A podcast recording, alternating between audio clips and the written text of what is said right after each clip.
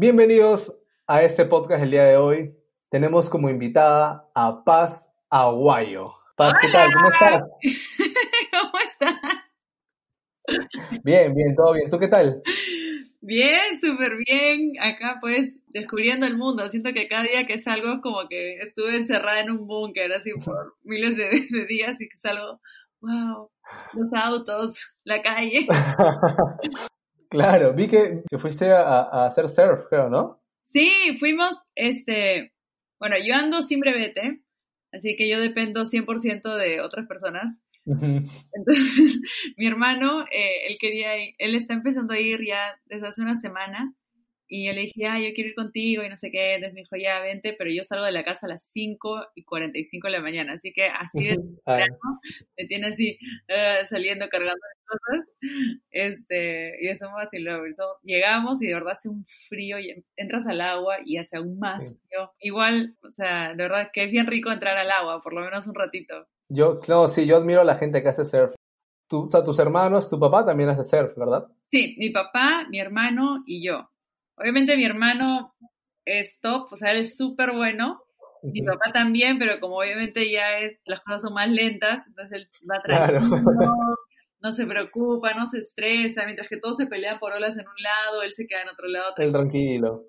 Y yo todavía entro y trago agua.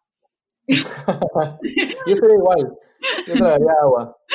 Yo tragaría más agua de lo que avanzaría en, en la tabla, te juro. no te miento, ayer en la mañana que fuimos, sentía el mar acá en el cerebro de todo lo que se había metido hasta esta mañana, te juro, horrible. Pero bueno, cuéntanos, cuéntanos un poco más de ti. Para la gente que tal vez no, no, no, no te conoce, porque sé que va, aquí van a ver en los comentarios seguro muchos past lovers, pero sé que hay gente que tal vez no escucha mucho de ti y queremos saber. Claro. A ver, bueno, mi nombre es Paz. Em, es, bueno, siempre he cantado en la iglesia, o sea, siempre he tenido como participación en la iglesia, pero nunca había intentado crear o hacer algo propio hasta hace unos cinco años, más o menos. Entonces, eh, he estado como saliendo un poco, puedo viajar, grabar, eh, música que tengo en Spotify, en YouTube, pero recién hace un año, hace dos años he estado empezando el tema de la composición, no sé, de poder conocer cómo gente lo va, desarrollando conceptos y tiene la capacidad de ponerlo en melodía, en rimas. Eh, así que me gusta mucho la música, me gusta cantar, me gusta componer. Me gusta mucho la playa, aunque a veces me traiciona el mar. Pero sí, más o menos eso, eso puede resumir. Y he empezado vlogs con mi querido Eva. Sí, sí lo conozco, es un, buen tipo. Buena, gente. Buena gente. Sí, también he visto el primer video, está chévere. Justo íbamos a hablar de eso, pero un poco más adelante. Eh. Este, también, también sé, y hemos visto por fotos en tus historias en Facebook, en Instagram, que eres amante del café. Sí, sí, amamos, bueno, todos en mi casa amamos el café. Una tradición familiar, ¿no? Yo creo que sí, es una cosa que nos une muchísimo. Mi hermana estudió, eh, estudió en Estados Unidos en una ciudad que se llamaba Portland. Y ahí son, al parecer, son los eruditos en el café. Nosotros consumíamos café con cierta frecuencia, pero no éramos exquisitos ni entendíamos mucho de los reglamentos y cosas que hay. Pero ella al regresar nos, nos elevó así las expectativas y los gustos y lo que, bueno, todo, todo, todo lo que era el café. Y fuimos aprendiendo. Entonces me metí a una escuela de café junto a mi hermana. ¿Acá en Perú o...? Aquí. ah, en Perú. Sí, era encima de un restaurante que se llamaba Glotons, eh, ah, ya, sí, sí conozco Glotons. Sí, 24-7, jamás. Jamás. Más tierra. Este, arriba, el dueño de ese, de ese restaurante tiene una escuela de café. loco. Y dura como un mes o dos meses. Y fuimos con mi hermana y ahí aprendimos a degustar, a hacer métodos, a hacer capuchinos y arte latte. Eh, obvio, mi hermana es 100 veces mejor que yo, pero... pero Te defiendes. De ver, yo me defiendo. A veces me sale un corazoncito y a veces... nada. Arte abstracto, literal. pero amamos muchísimo el café, entonces en mi casa es todo un tema porque una taza de café no, no nos sale rápido, Tiene que, tenemos que esperar como unos 6 minutos, 7 minutos, si queremos la máquina tenemos que esperar 20 minutos a que esté encendida, o sea, es todo un ritual, ¿no? Pero sí, amamos muchísimo, muchísimo el café. ¿Cuántas, cuántas tazas de café tomas al día? Pucha, a veces demasiadas, la verdad, no te voy a mentir. Pero esa semana sí sentí que pasé mi límite. O sea, un día normal yo puedo tomar entre 4 a 6 tazas ¿Ya? ¿Ya? Que eso ya es... Pero el tamaño de la taza también, también este, ah, eso vale mucho.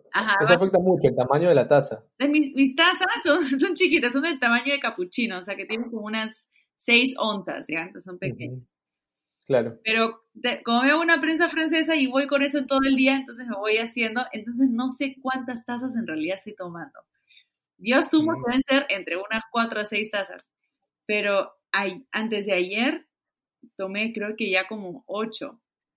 Wow. Y ala, me dolía la cabeza, me bajó la presión, o sea, dije, esto es demasiado hasta para mí, no, no puedo.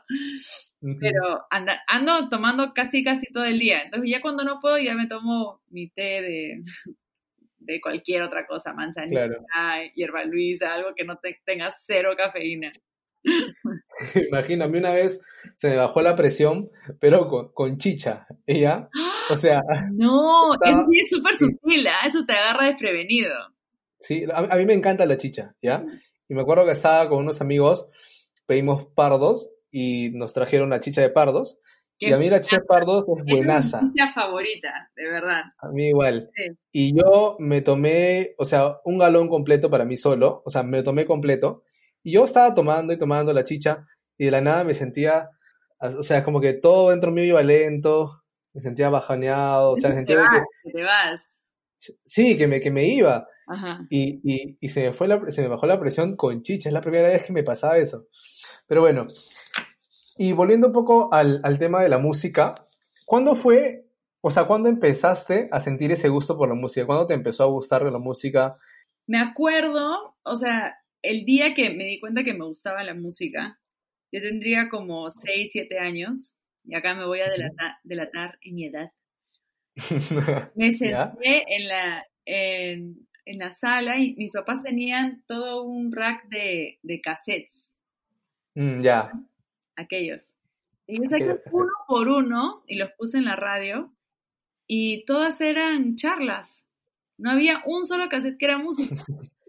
Y me puse a llorar frustrada porque no teníamos ni uno que sea de música. De ahí le pedí a mi mamá que me ponga clases de piano. Y fue como que lo busqué, me acuerdo esa, que en realidad quería encontrar algo de música y no había. Y luego le pedí clases de música y me pusieron clases de piano. Y, y ahí empecé a, a, practicar y a ver. Y, y luego, bueno, ya empecé a cantar en la iglesia y sí, chivolazos, o sea, desde los nueve años, diez años, empezaba ahí a cantar en la iglesia. Sí, pero no, no, no me hizo el clic de poder hacer esto hasta que ya estaba pensando en la universidad. Mm, ya a los yeah. años, 17 años, eh, que ya vas pensando, considerando, yo, yo vi, consideré ser psicóloga o diseñador interiores, así, todo lo que las chicas usualmente hacen. Piensan en una carrera. Sí, bueno, la mayoría, no puedo decir todas. claro, no todas. Una, una porción. Una parte, una gran parte. Una gran parte. Y dije, ah, tal vez, tal vez. Y luego se dio la oportunidad de poder estudiar música y dije, creo que esto me va a encajar mejor. Y si no, ya pues me cambio a mitad de carrera, hago otra cosa, ¿no? Según yo. Y al final lo terminé y, y me gustó muchísimo, lo disfruté mucho. Para esto tú estudiaste, en, o sea, estudiaste música en la universidad en Estados Unidos, ¿verdad? Sí, sí, sí, en Estados Unidos. Pero mira, y justo hablé de eso con, eh, con una amiga hace un par de días y me decía, oye, sí, yo también quiero estudiar y no sé qué.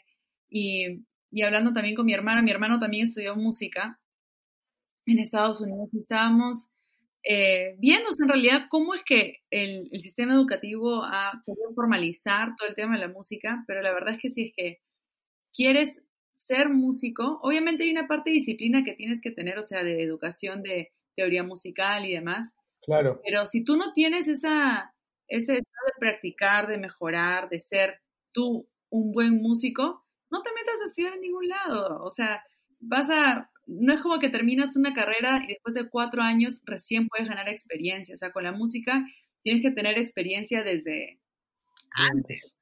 Claro. ¿No? Y, y no necesitas de una preparación universitaria, creo yo. No, si es que quieres ser un buen músico, más bien si tienes esa disciplina y la capacidad de enseñarte, o sea, sin ningún problema puedes ser un excelente músico.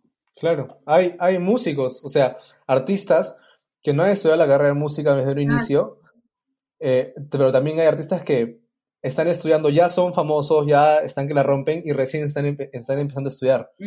Entonces, obviamente es como que un complemento, ¿no? Te ayuda también a mejorar tus conocimientos. Este, pero no, no me imaginaba que en tu mente habría pasado el estudiar psicología, este, diseño de interiores. Me siento algo identificado. Y bueno, en, ¿cuándo fue? Porque tu primer álbum, tu primer álbum que lanzaste, eh, bueno, lo lanzaste con tu nombre, ¿no? Se llama Paz.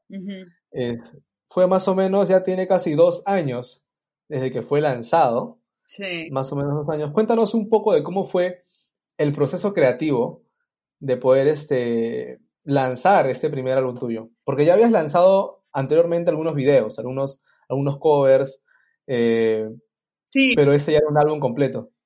Sí, había hecho unas, unas colaboraciones por ahí. Había, había considerado hacer eh, más videos propios, pero no me, no me animaba, o sea, lo hacía, yo bajé los videos y luego traté de volver a ponerlos. Fue todo un desastre.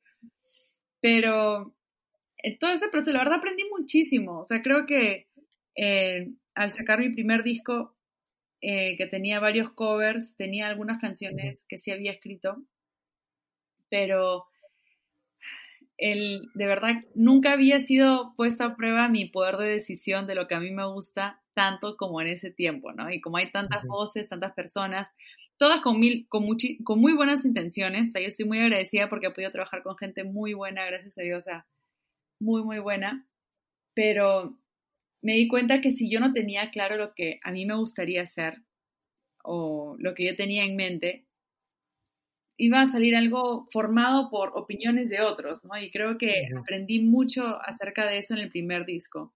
Y ya con, eh, luego saqué sencillos y también fue puesta eso a prueba.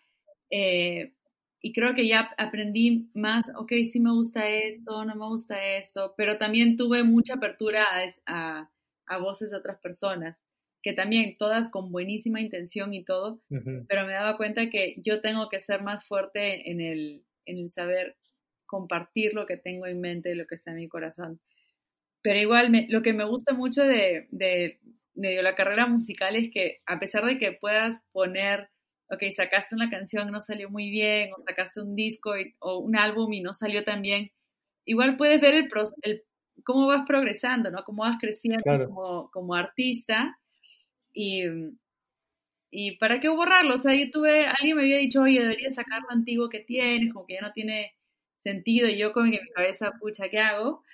Eh, pero después hablando con mi hermano, él me dice, mira, si tú ves a todos los grandes artistas, muchos de ellos tienen eh, los hijos con los que empezaron, ¿no?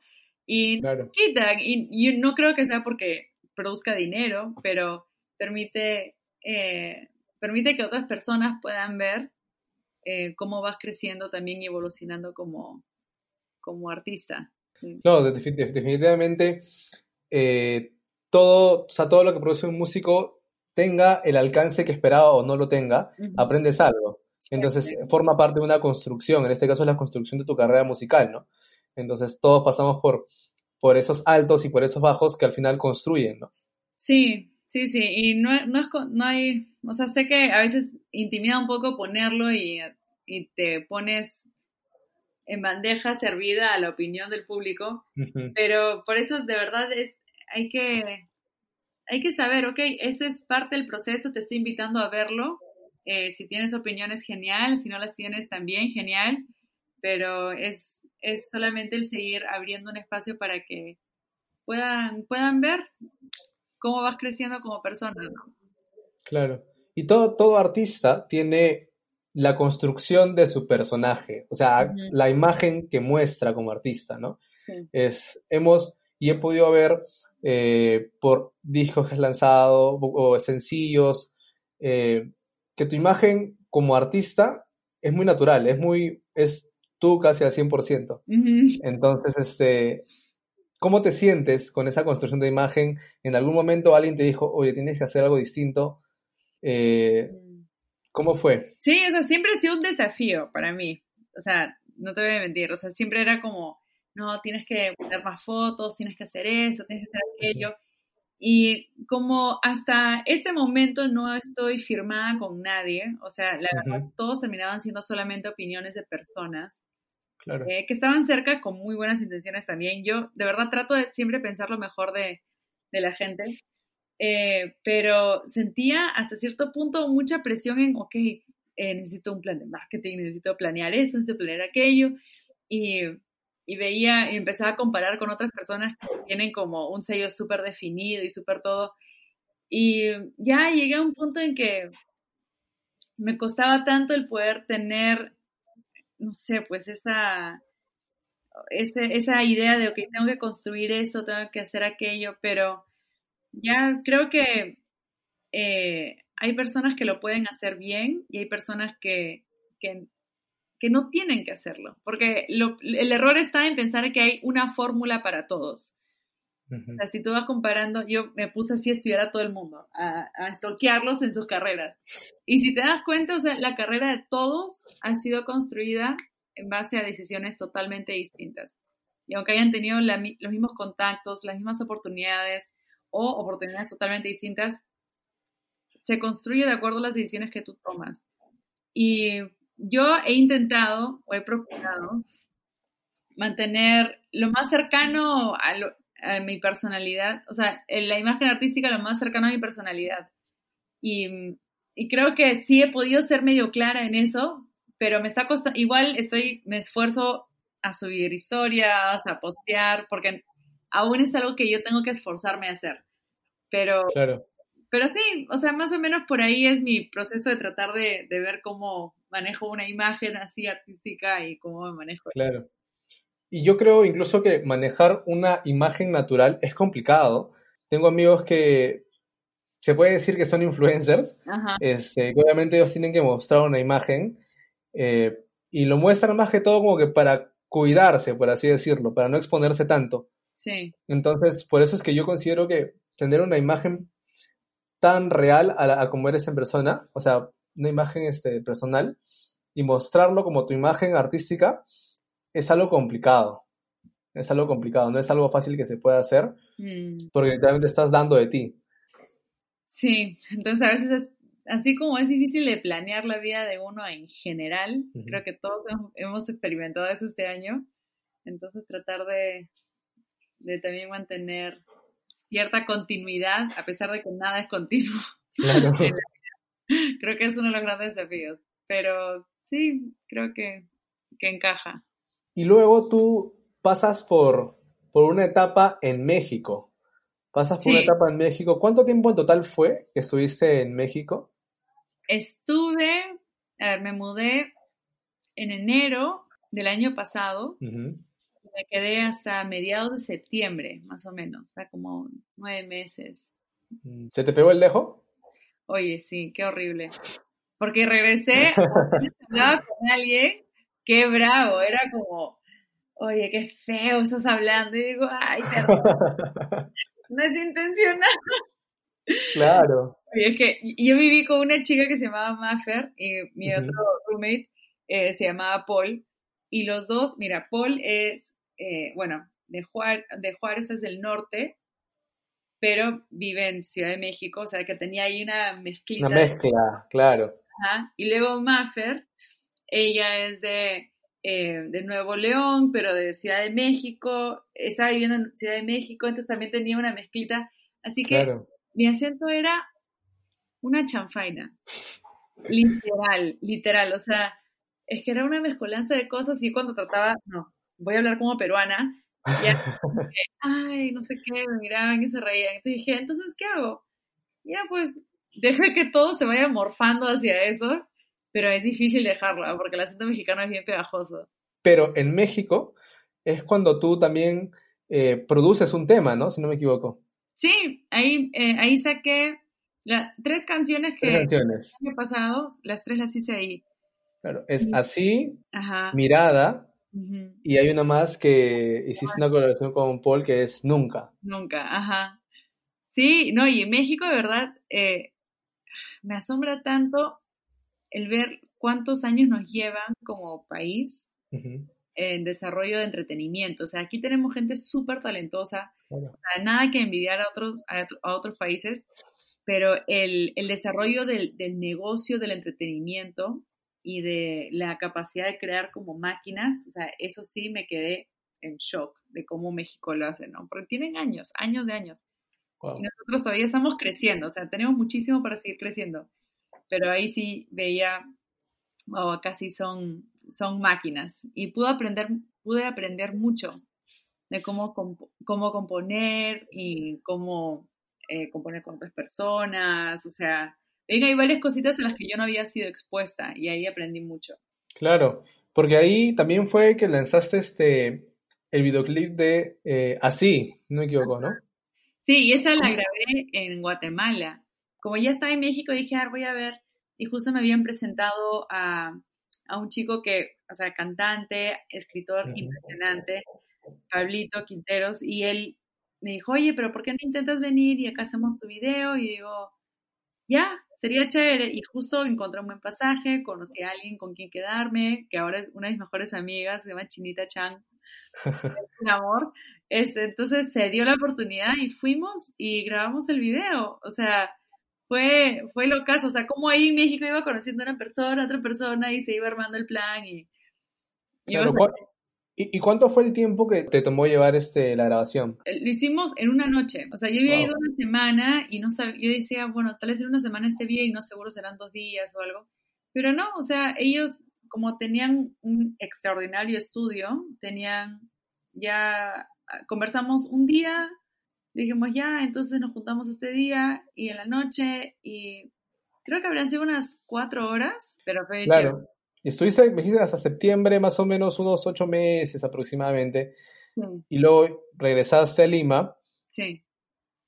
Y ahora, durante estos 100 días que hemos pasado en aislamiento, más de 100 días, ¿cómo ha sido tu proceso creativo en esos 100 días de aislamiento? Más de 100 días. Sí, más de 100 días. Bueno, ha sido todo, ha sido como un, una montaña rusa, ¿no?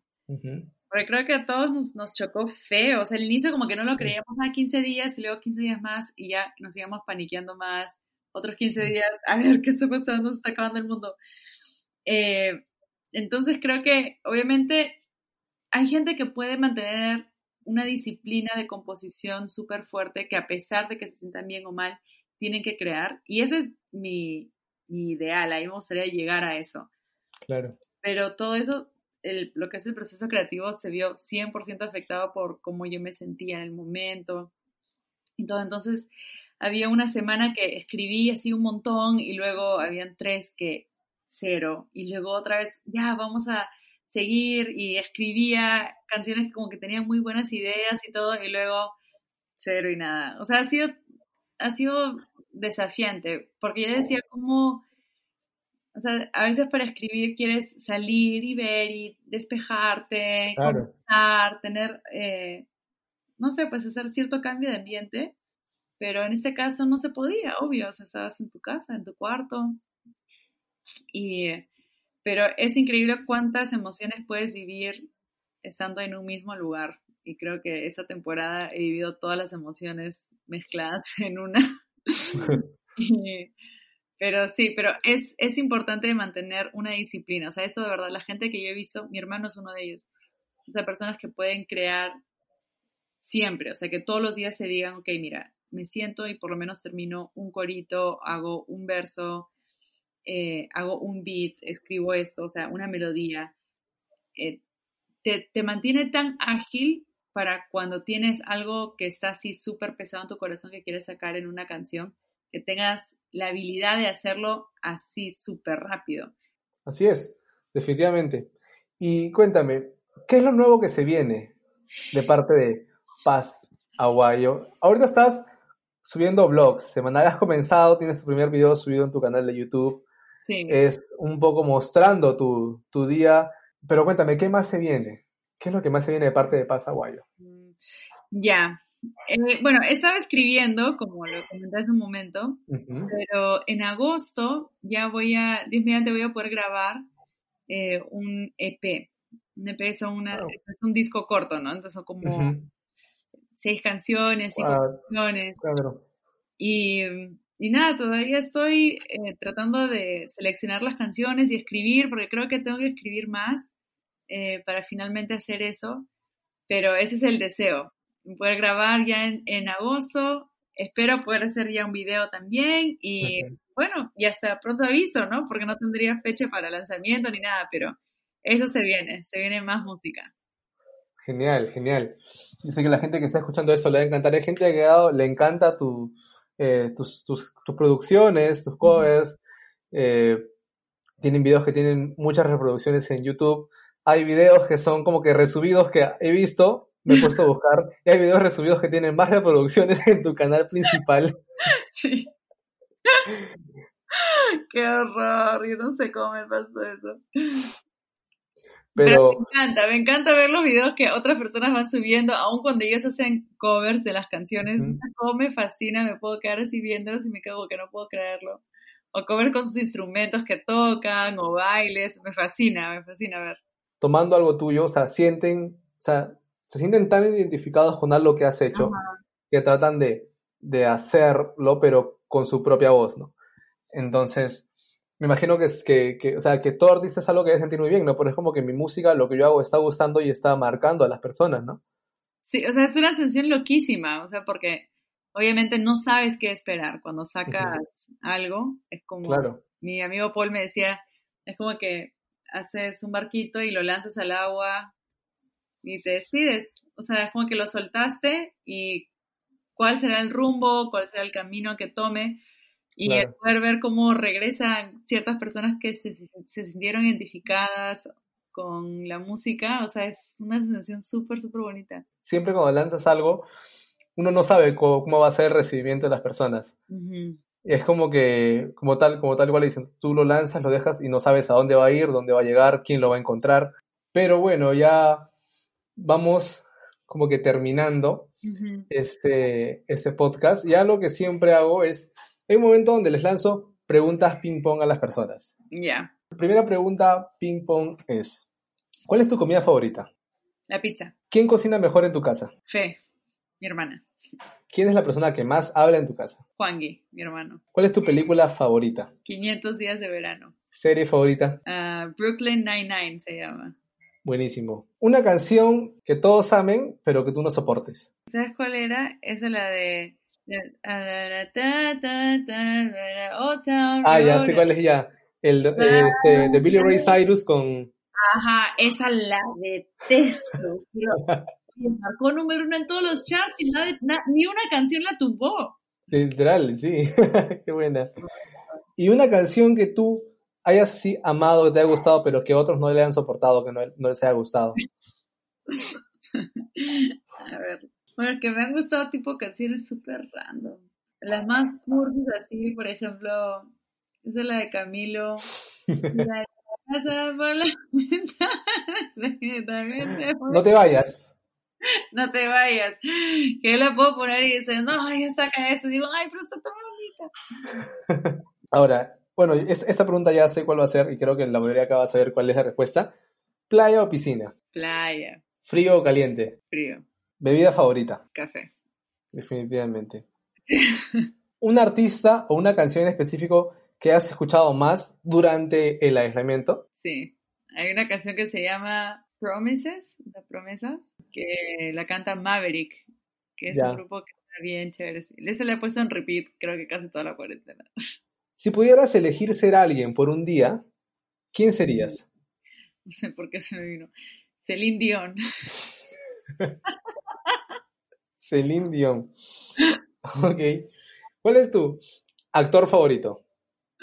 ¿O actriz ah. favorita? Mi actor favorito es Bradley Cooper y mi actriz favorita creo que es Julia Roberts. Es una pregunta, yo no sé cuál va a ser la respuesta. Me imagino, que no sé cuál va a ser. ¿TikTok o Instagram? Instagram, mil veces. ¿Te has sumergido al mundo de TikTok durante el aislamiento? No, solamente me llegan todos los videos, historias así que la gente ha hecho en TikTok que lo ponen en Instagram. Entonces ya veo tanto TikTok que digo, ya para qué, para qué entro. Claro, o sea, no te has descargado, no tienes TikTok ahorita en tu celular. No, no tengo nada. Qué fuerte eres, qué fuerte. De verdad. Me resisto. Bueno, eh, ya, ya hemos llegado al final de este podcast. ¡Oh, qué loco! No puedo creerlo. De verdad, gracias por, por estar acá en este nuevo episodio de las previas. Ha sido muy gratificante, muy chévere poder conversar contigo, escucharte. ¿Cómo, la, ¿Cómo las personas pueden encontrarte en Instagram? Pues como mi nombre, Paz Aguayo, y ha sido súper chévere estar aquí en las previas. De verdad que es, es un espacio bien, bien chévere. Gracias. Y un excelente conductor. Pero bueno, de verdad, gracias. Espero que en algún momento vamos a hacer una parte 2. Espero que ya sea en, en, un podcast más, más level, más leveleado. Podemos estar en un, en un mismo lugar, en un mismo sitio, poder conversar un poco más. Gracias por aceptar la invitación de estar acá. No, gracias a ti, la verdad, está súper cool. Así que bueno, eso sería todo por el día de hoy. Esto ha sido las previas y muchas gracias por escucharnos.